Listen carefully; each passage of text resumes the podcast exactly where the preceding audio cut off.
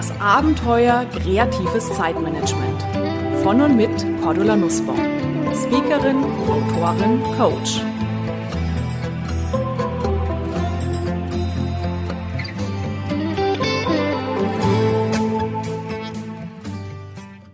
Liebe Hörerinnen und Hörer, können wir uns Glück kaufen? Die Wissenschaft sagt ja.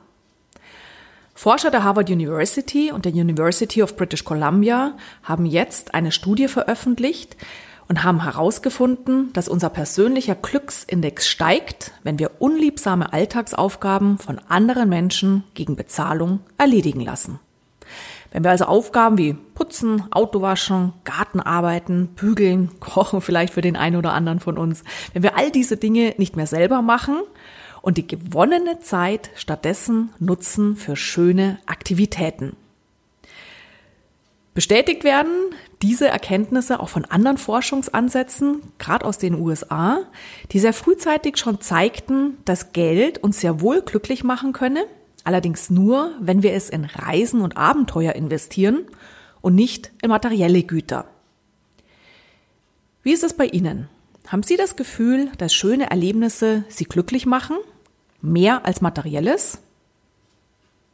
Eine weitere Studie der Harvard und British Columbia Forscher hat das verdeutlicht.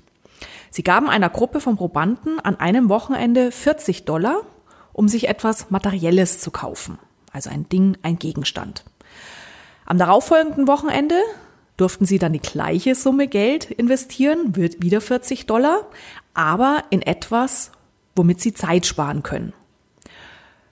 Und die gewonnene Zeit dann verbringen mit etwas, was ihnen Spaß macht.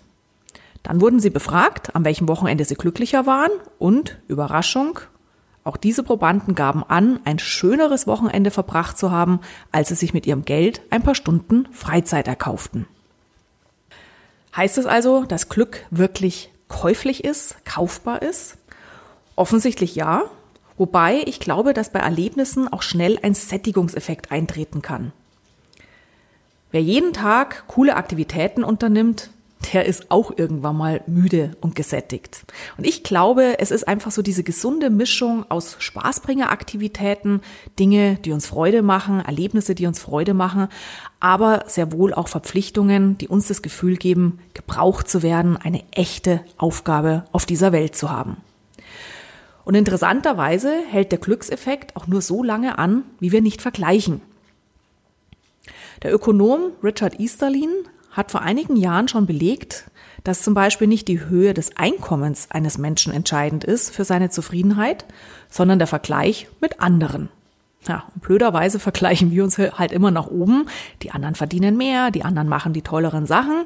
Und das heißt auch, erfahrungsgemäß mit unseren Erlebnissen, wenn ich anfange, meinen Wanderurlaub in den Bergen mit der Seychellenreise der Nachbarn zu vergleichen, ja, dann kann es bei dem einen oder anderen von uns durchaus eher zu Unzufriedenheit führen, also nicht zu Glück, sondern zum Gegenteil.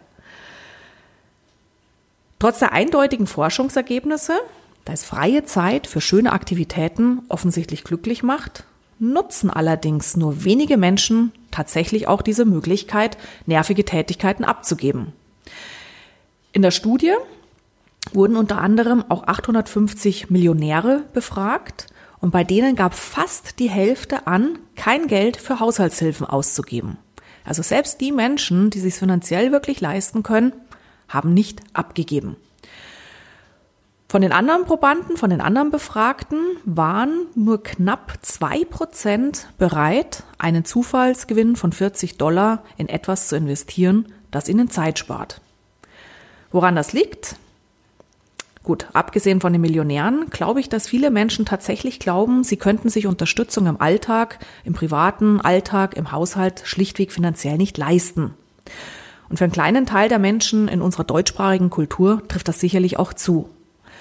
Für viele andere glaube ich aber, sie könnten es sich sehr wohl finanziell leisten, trauen sich aber nicht weil sie Angst haben, dass die Nachbarn sie für faul halten könnten, wenn plötzlich ein Student in der Einfahrt das Auto putzt und nicht mehr sie selbst. Oder weil sie fürchten, als abgehoben zu gelten, wenn sie den Kindergeburtstag mal von einem Profi organisieren lassen. In meinem Buch geht ja doch, vielleicht erinnern Sie sich, wenn Sie es gelesen haben oder als Hörbuch angehört haben, habe ich auch von einer Führungskraft berichtet, die sogar im Job nur schwer Aufgaben abgeben konnte. Und wir kamen im Coaching auf ihre Denkhaltung zu sprechen, dass sie bereits als Kind immer gehört hatte, nur faule Menschen geben Aufgaben ab. Der Fleißige erledigt alles selbst. Tja, und solange wir natürlich so in den Meinungen anderer gefangen sind, ist es für uns ein Ding der Unmöglichkeit, unliebsame Aufgaben abzugeben. Noch dazu, wenn wir vielleicht sagen, oh, kannst doch andere Menschen keine Arbeit zumuten, die ich selbst nicht gerne mache. Mit folgenden fünf Impulsen können Sie sich tatsächlich freie Zeiten für schöne Aktivitäten schaffen. Punkt eins: Glauben Sie nicht, dass Sie sich Aufgaben abgeben finanziell nicht leisten können. Schauen Sie beispielsweise, welche Tätigkeit Sie in der gewonnenen, in der freien Zeit machen könnten, die Ihnen mehr als die Ausgabe für die Hilfe bringt.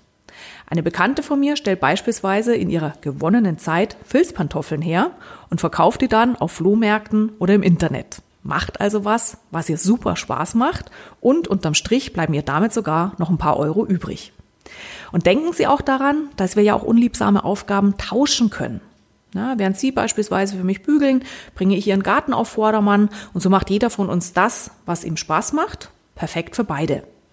Suchen Sie dafür nach sogenannten Tauschringen in Ihrer Umgebung oder initiieren Sie doch so ein Tauschen an Alltagsaufgaben in Ihrem eigenen Bekanntenkreis.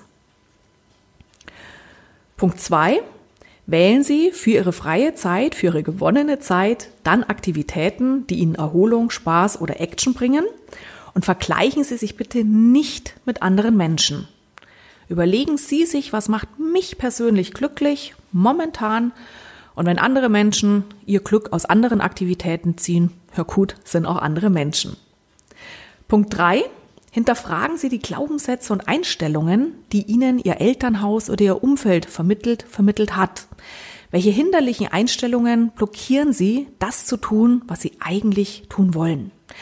In meinem Online-Kurs geht ja doch, machen wir das beispielsweise ganz, ganz intensiv mit konkreten Übungen, weil wenn wir hinderliche Glaubenssätze erkannt haben, dann verlieren sie die Macht über uns.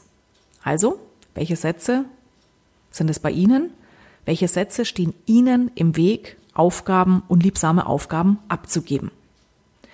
Punkt 4.